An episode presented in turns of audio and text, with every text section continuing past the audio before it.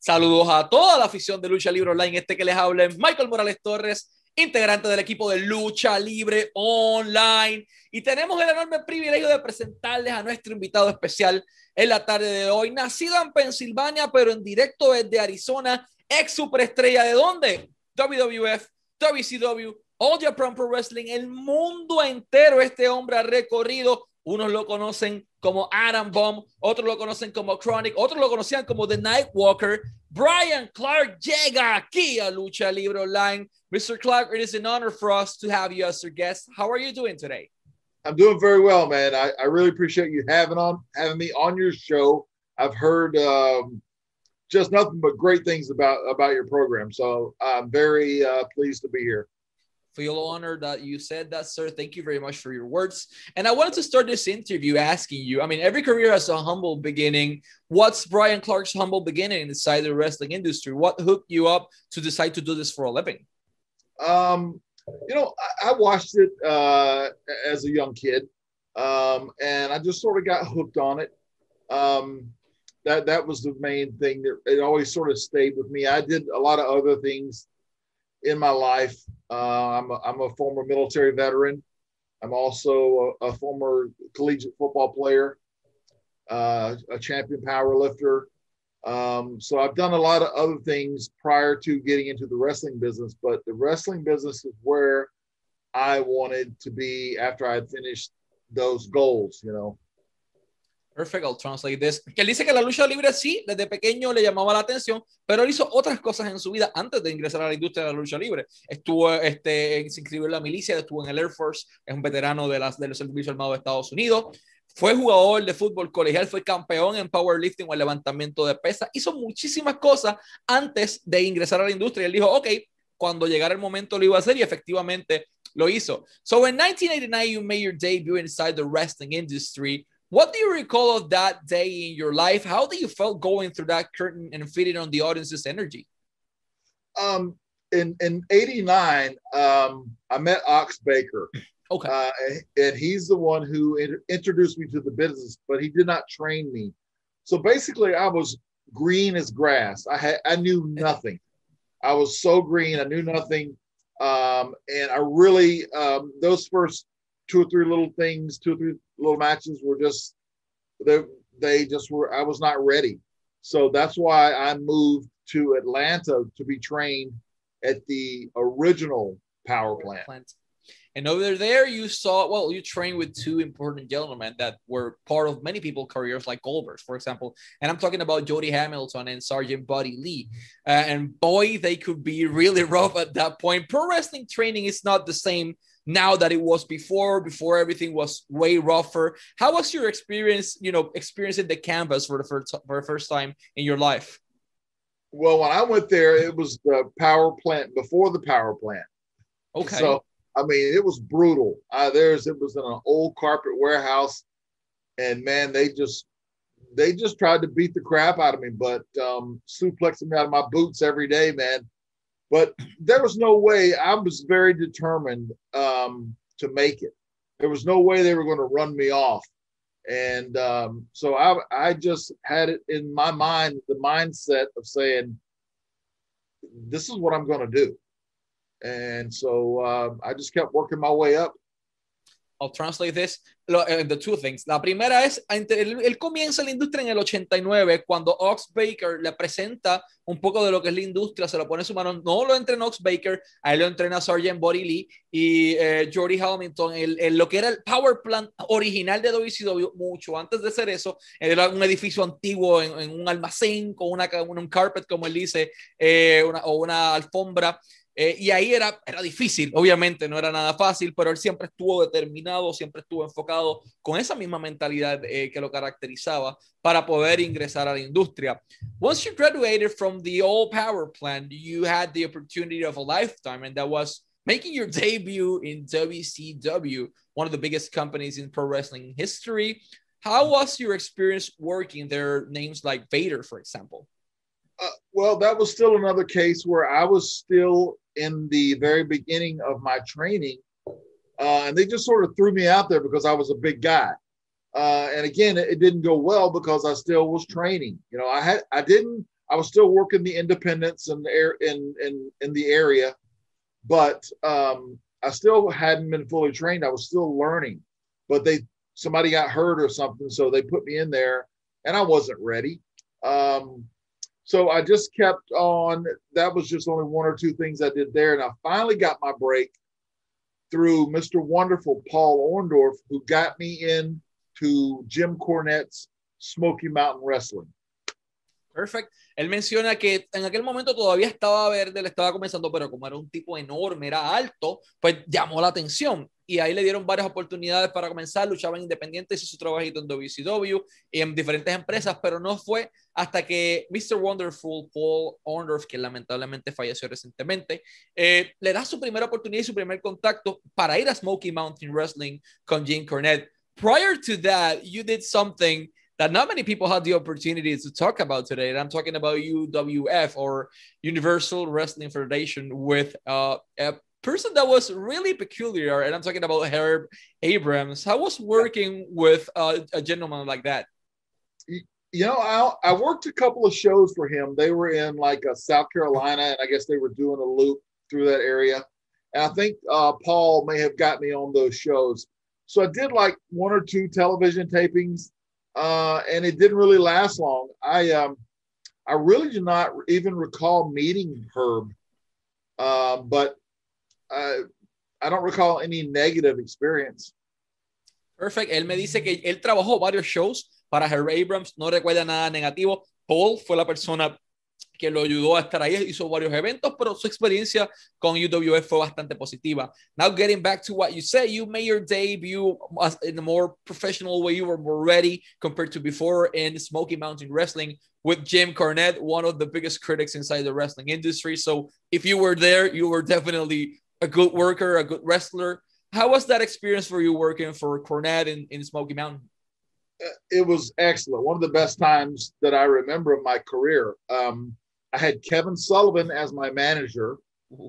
Uh, I traveled back and forth from Atlanta up into the Smoky Mountain area with Paul Orndorff, and of course I had Jim Cornette running the show. So I was had three great minds around me, uh, helping guide me and groom me and, and teaching me the right way. And then the Smoky Mountain locker room was so full of so much talent. Um, a lot of veterans, but guys that were great workers, um, Tracy Smothers, Tim Horner, Rock and Roll Express. Um, it, there's the list goes on and on about how many uh, Dr. Tom Prichard. Um, so many guys um, that that did come through Smoky Mountain and, and did go on to be superstars. Perfect. Él menciona que su experiencia con Jim Cornette y en Smoky Mountain Wrestling fue excelente, de lo mejor que ha pasado. Tuvo la oportunidad de trabajar con profesionales enormes de la talla de Rock and Roll Express, de Tracy Smothers, entre muchísimas otras personas. Fue una experiencia grande. Y esto, eh, Dr. Tom Pritchard, eh, y son este tipo de, de, experiencias en ese roster que eventualmente esos mismos luchadores que trabajaron con él terminaron siendo grandes superestrellas y llegando a las empresas principales before we go to our next question, I'm seeing something really interesting you're wearing, and that's you know that T-shirt. I want to say that in Spanish as well.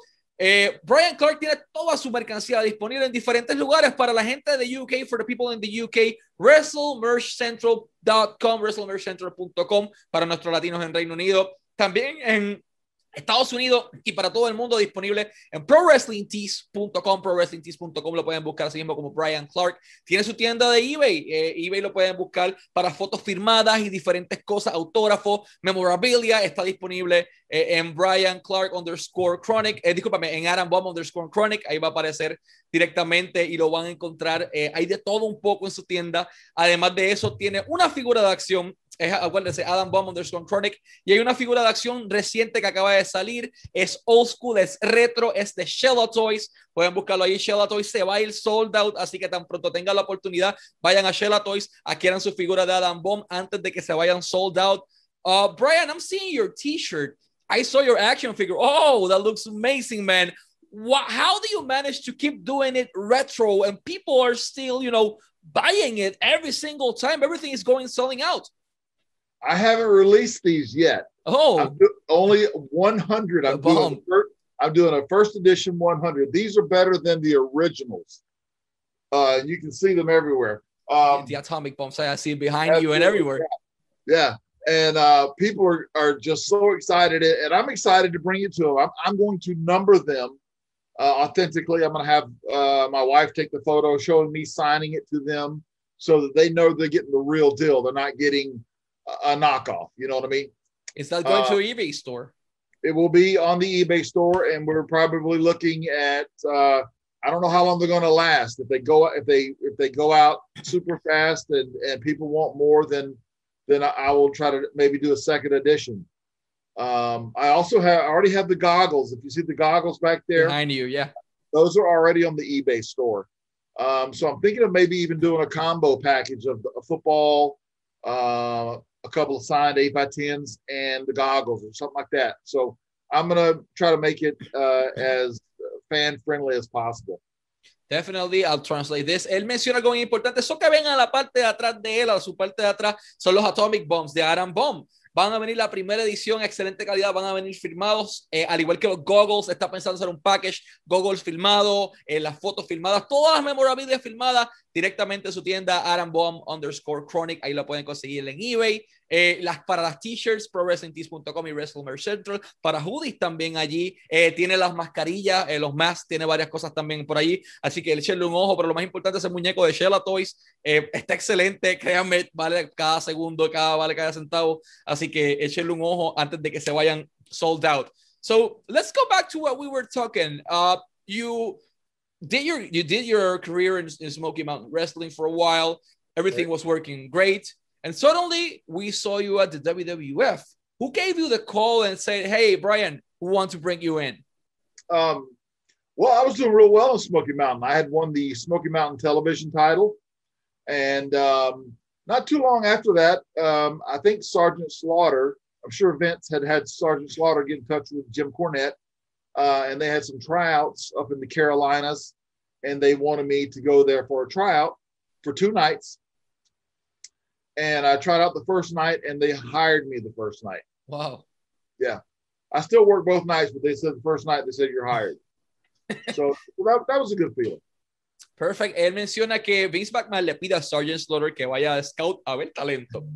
Llaman a Jim Cornette. Tenemos un tryout en las Carolinas, en Norte Carolina y en Carolina del Sur.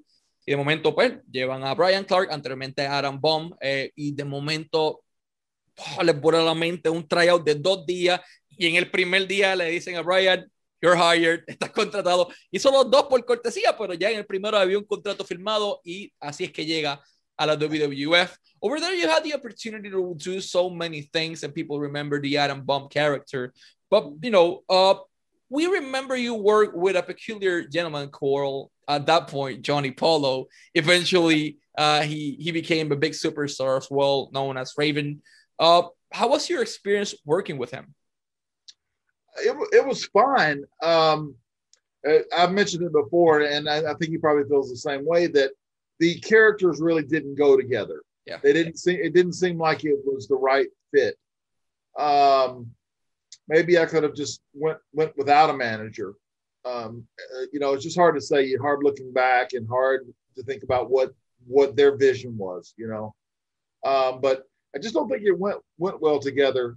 Um, and even with Harvey Wippleman, I don't think that fit. I think maybe just being a solo or I don't know. It's just it's hard to say, hard hard to answer, but um, yeah, he, he's a good guy. Menciona que eh, en aquel momento Johnny Polo, eventualmente Raven, es un buen muchacho, pero como que las cosas no encajaban porque eran dos personajes completamente distintos. Raven se sentía igual, Adam se sentía igual, bien trabajar con él, buena persona, pero el concepto como que no encajaba. Y creo que estamos de acuerdo con eso.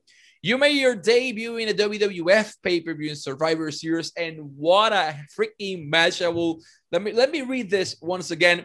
IRS Diesel, the model Rick Martel, and Adam Bomb against none other than Razor Ramon Chico. One, two, three, kid, Marty Jannetty, and the Macho Man Randy Savage you were in the ring with so many legends because you are you as well are one in the wrestling industry. What do you recall that night you made your pay per view debut for WWF? Uh, I was very excited about it. Um, I think the match went went great. Everybody was happy with it. Um, we just we feel like we nailed it. Um, because there's so many. When you got you got eight guys in there trying to everybody trying to get everything in, um, but I heard nothing but positive reviews from it, so it made me feel really good. Él menciona que la lucha fue buena, eh, solamente he escuchado cosas buenas, trabajó con leyendas increíbles, tiene buenos, buenos recuerdos y buena experiencia, tanto trabajando con esas leyendas como en, en ese debut en un pay-per-view Survivor Series repleto de tanta estrella. Uh, after a while with the WWF, yeah, the company you you know decided to part it separate ways. Then right. you decided to explore the independent circuit in England and different countries all around the world, and uh, you finally got to a home. You yes. got back to where everything started. You, I mean, you were to All Japan Pro Wrestling as well, but I'm talking about yes. WCW. Uh, how do you ended up signing with them, and what motivated you to take that decision at that point? Well, uh, WCW had changed a lot from the time I was in the early 90s until when I went there, like in 95, 96. I signed, Eric Bischoff was in charge, and it was just a lot different, a lot better company uh, because in WWF, we were working on the road for 290 days a Jesus. year, plus appearances and, and autograph sessions and everything else. Uh, so we had no home life, and and the pay was very bad, believe it or not. Uh, Vince was going through a steroid trial at the time, and so the, it was just it was just we would get home and could not believe how bad the pay was. But um, it was the best move for me. Um, I got uh, compensated very well for for um, being there, and um, I started what was uh, part of what's called the blood runs cold angle, um, and we tried that for a while, um, but it sort of got overshadowed by the NWO. But it was still fun. Menciona que su experiencia en WWF antes de irse a WCW fue agridulce. ¿Por qué motivo? Porque no estaban pagando mucho. Estaban viajando 290 días, 290 days a year. Holy crap. y sin contar los autograph signing y el media tour y todas las cosas, fácil se trataba a 300, 310 días al año. Nunca estaba en la casa y la paga no era mucha porque Vince en aquel momento estaba pues en el juicio por los esteroides y aquel escándalo enorme que hubo. Llega a WCW en el 97, Eric Bischoff estaba encargado y tuvo la oportunidad de trabajar. Trabajó en algunas cosas, pero la empresa eventualmente se enfocó más eh, en lo que era la NWO. At one point, there were rumors that you were being built to be Goldberg's huge challenger. Was that real? Was that rumors? Or there were actually plans to you and Goldberg to be even rivals? Yes. What happened was when when Blood Runs Cold sort of went on their own, everybody went on their own. I had a meeting with Eric and I said, well, let me do chronic my way. And if it doesn't work, then I'll do whatever you need me to do, you know. Uh, so what I did is I sort of blended. If you look at the the outfit and the gear and stuff, the second part of Wrath, it's more of it's a it's a mixture of Adam Bomb and Wrath. If you look at it, um, with the outfit and the singlet, and I had that pump handle slam called the Meltdown. I used as a finisher. Um, and so I went on an undefeated streak for probably seven or eight, nine months.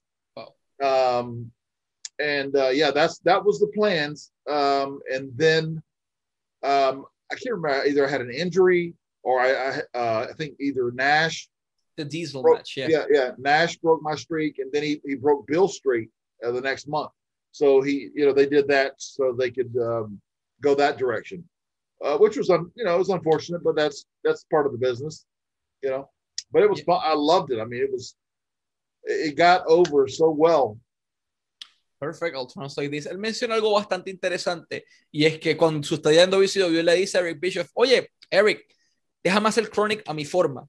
Si no funciona, hacemos lo que tú quieras.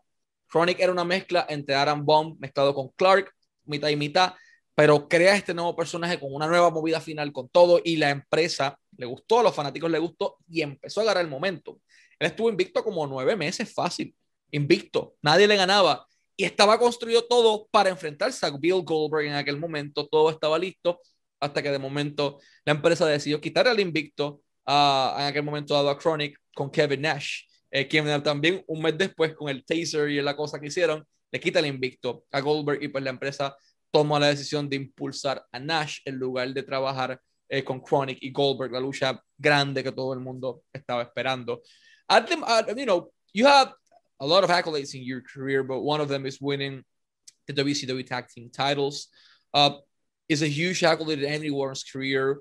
What do you recall the night you won the titles, and how do you felt watching it and holding them for the first for the first time in your career? That was great. We actually won them two times. Two times. Brian, two times in, in WCW. It was great. I had the, the the best partner I could ever ask for, Brian Adams, who was formerly Crush in the WWF.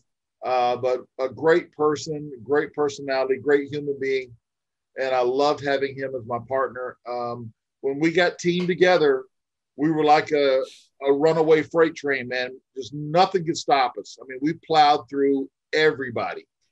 And uh, it was a great feeling hearing the crowd explode and the pops that we got each and every night. It, it was amazing.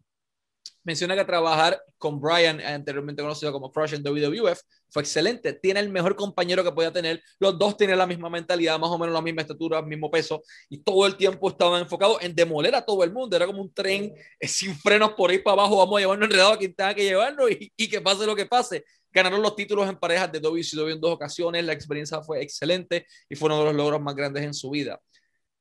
2001 was a shocking year for the wrestling industry in general, especially the, the world. Of, yeah, yeah, yeah, especially the month of March. What do you recall of that last day of working for W for WCW before you know they announced Shane suddenly was there and now he was going to be you know it was purchased by WWF. What do you recall of that night? That backstage speech where Shane McMahon, uh, uh, uh Bruce Pritchard, I believe Gerald Brisco as well was there. What do you recall of that night in general? Well, I, I wasn't there that night. I had uh, I had a, I had 30 staples in the back of my head from a chair shot from Animal, and I had a concussion. So I spent the night in the Baltimore hospital, um, and so I was not there. So I, I don't I don't really know I don't really know what happened. Él menciona que no estuvo allí en esa última noche porque Animal le dio un sillazo en la cabeza y terminó con 30 puntos o 30 grapas a la parte de atrás de su cabeza y estuvo en el hospital. Lamentablemente no pudo estar allí esa noche en donde Shane McMahon llegó a comprar bonos en la venta de la empresa. You once once the company decided to buy the contracts of certain talent, they bought uh, Brian uh, Brian Clark's contract at that point. You made your return to the WWF. Uh, you know, after such a short time, yeah. you know, things change. Both parties separate ways. Yep. Why was that decision? Was was it well, your decision? Uh, no, it was it was the company's decision, but it was also our decision. I talked to Brian, my partner, and wanted to go to Japan. That was my decision. That was what I wanted to do was go to Japan. But he was friends with the Undertaker and wanted to go there. Um, and so we go. We talked about it. I said, okay, let's give it a try. But we both left there on sort of uneasy terms, so I didn't feel good about it. But we got there. Um, they rushed an angle with Kane and Undertaker. All four people were injured. We had been off the road for a year and not and, and were rusty and not really. We needed some time, and that was my suggestion: was we needed some time to go on the road to knock off the rust, and then we could have had a better match. But we had a match that was rushed within a week or two, and it, it, fell apart. Ya uh, menciono a él que en el tiempo que regresa a la empresa, incluso hablaron con Undertaker, hicieron varias cosas, pero tenían la mentalidad de que querían irse a Japón, la empresa tomó la decisión de dejarlos en libertad y ya las cosas como que no estaban bien, sabemos de la manera en que Brian se fue de la empresa, él estaba en buenos términos, Brian no, y de momento volver como que fue un poquito shocking, pero la mentalidad era hay que irse a Japón, hay que irse a Japón, which leads you to your next chapter in your career and in your life. Highly probable the most challenging one, Japan, all Japan Pro Wrestling. What do you recall of your, you know, let's forget a little bit about pro wrestling there. The human Brian Clark got to Japan, he gets down on the airplane, and suddenly everything is different. The culture, the food, everything. Ahmed Johnson have a story over there that he ordered uh, a fried egg and they gave him uh, like a dog embryo in exchange because he didn't he didn't ask for the correct thing. What yeah. stories do you have, you know, of the daily life basis in, in Japan? I, I loved it personally. Um, when I was in the military, I was stationed in Europe for I lived in Belgium for a year, uh, and I, I traveled a lot. I had for WWF, I had we done tours with in conjunction with Japan, so I knew about it. I'd been over there a few times, so I knew what to expect. And Brian trained in a dojo in Japan, so we both knew what it was like. We knew uh, how well we would be paid and compensated. The crowds were uh, phenomenal. Um, they gave us a great push. Uh, we ended up winning the All Japan titles from my one of my heroes presented me with the belt, which was Stan the Man Hansen. So to me, that was the absolute pinnacle of uh, of our career. That, that I don't think it gets any higher than that. Menciona que en el tiempo en Japón tiene buenas memorias de Japón, le gustó la empresa All Japan Pro Wrestling, los impulsó, eh, le gustó trabajar con ellos, e incluso a Brian y a, y a su compañero le dieron los campeonatos en pareja de All Japan y a quien derrota por esos títulos, a su héroe de toda la vida, a Stan The Man Hansen, a Stan freaking Hansen. Él dice como que no puedes superar eso, o sea, le ganas a tu héroe los títulos, tienes la oportunidad de trabajar con él en Japón, es como que, yes, lo, lo, logré. Él estuvo anteriormente a eso en el tiempo que estuvo trabajando para la milicia, un año viviendo en Bélgica, eh, en Belgium, al otro lado del mundo en Europa, así que trabajar en Japón definitivamente no fue un obstáculo para él. You also defeated a huge name in Japan. To people, are it's maybe it's bigger than, than Stan Henson, and I'm talking about Mr. Keiji Muto, uh, or yeah. former also known as the Great Muta. How was how was working with him in Japan and defeating him in his home country? Um, he was a great guy. I, have always re- much respect for him. Uh, excellent guy in and out of the ring. Always loved his work. Um, and we had a great match. I was able to beat him with that the meltdown, uh, and we won the titles. And um, um, he was just great to work with. I mean, I I, I really I loved it. Menciona que le encantó trabajar con él. Eh, definitivamente una leyenda en la industria de la lucha libre. La experiencia fue buena, aprendió. Su héroe era Stan Hansen, siempre se va a ser el top, pero definitivamente en un segundo lugar bastante cercano fue trabajar con el señor Keiji Muto. After more than a decade inside the wrestling industry active, Brian mm -hmm. Clark decided to hang his boots. Why did this happen? You were hot in all the world. You could have keep working. Like, why do you decided it was a perfect moment just to go to leave the wrestling industry? Well, um, a lot of injuries. Um, I've had uh, 13 surgeries. Uh, yeah, no. So, so, my neck, my back, shoulders, uh, different areas all over, and uh, I knew it was time to to to hang them up. But nowadays, I I take, I, you know, I still go and work out every day.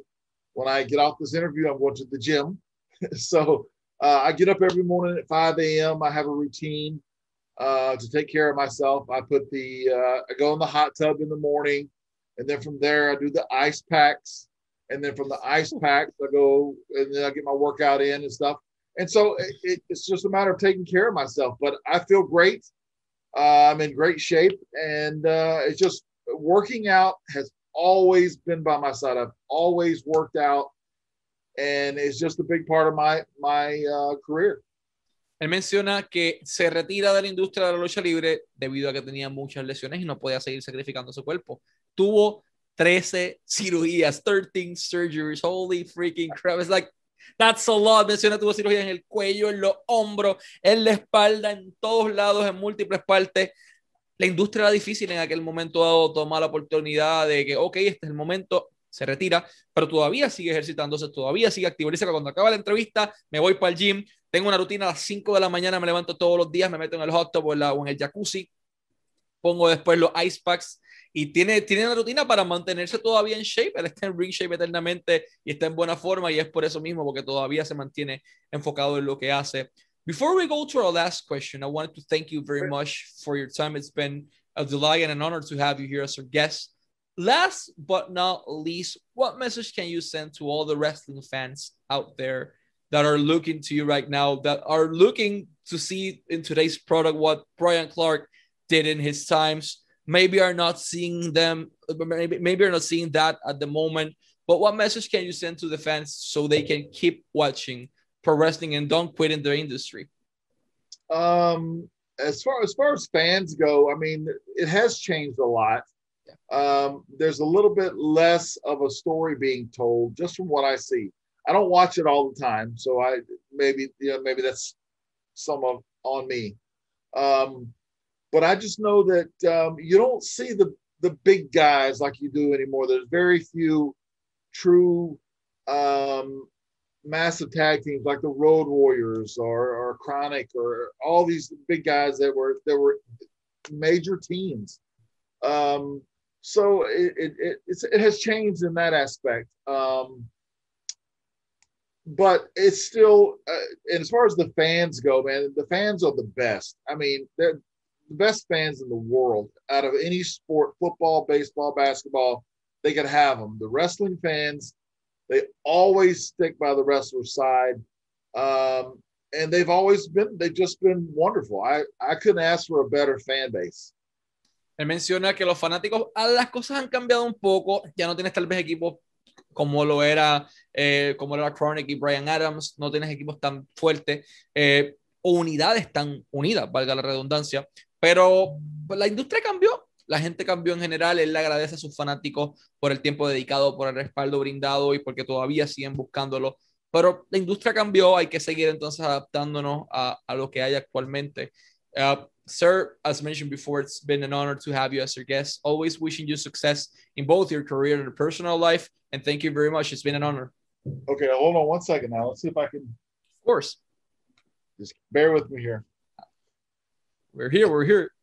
Okay. This is my special guest. Oh, now, now that's special. He that should be. He should be doing the interview, not me. She's a girl. Oh, it's, it's, a girl. It's okay. I didn't tell you before. Her name is Skylar. Hi, and Skylar. She, she's such a good girl. I, we got her during COVID, you know, and uh, she has been she's been wonderful, man. I tell you, she's been uh, she's helped as far as just you know always in the office when I'm doing up my designs for shirts and stuff, and just she's just been great, man. Really, really, uh, really sweet dog she should be conducting the interview. I mean, now that's hey, that, I, that's something. Already, I've already got her on Australia. Now, now I'm with you, uh, uh, Puerto Rico, and now you know, so she's sort of getting a little exposure. She's she's getting famous now. She's gonna yeah. need now. She you yeah. need to open her a pro wrestling tea store. I knew I knew that was coming. so it's pro wrestling slash Skylar. Definitely, definitely coming soon. Man, Skylar thank you. Bob. Skylar Bob, man, man uh, Skylar Bomb in Pro Wrestling Tees and Wrestling Merch Central anytime. We, we just need to we need to see that, man. Thank you very much. And let's wrap it up in Spanish. Este fue Adam Bomb, KroniK, Bryan Clark, Skylar y Michael Morales Torres para Lucha Libre Online, la marca número uno de Pro Wrestling y Combat Sports en español.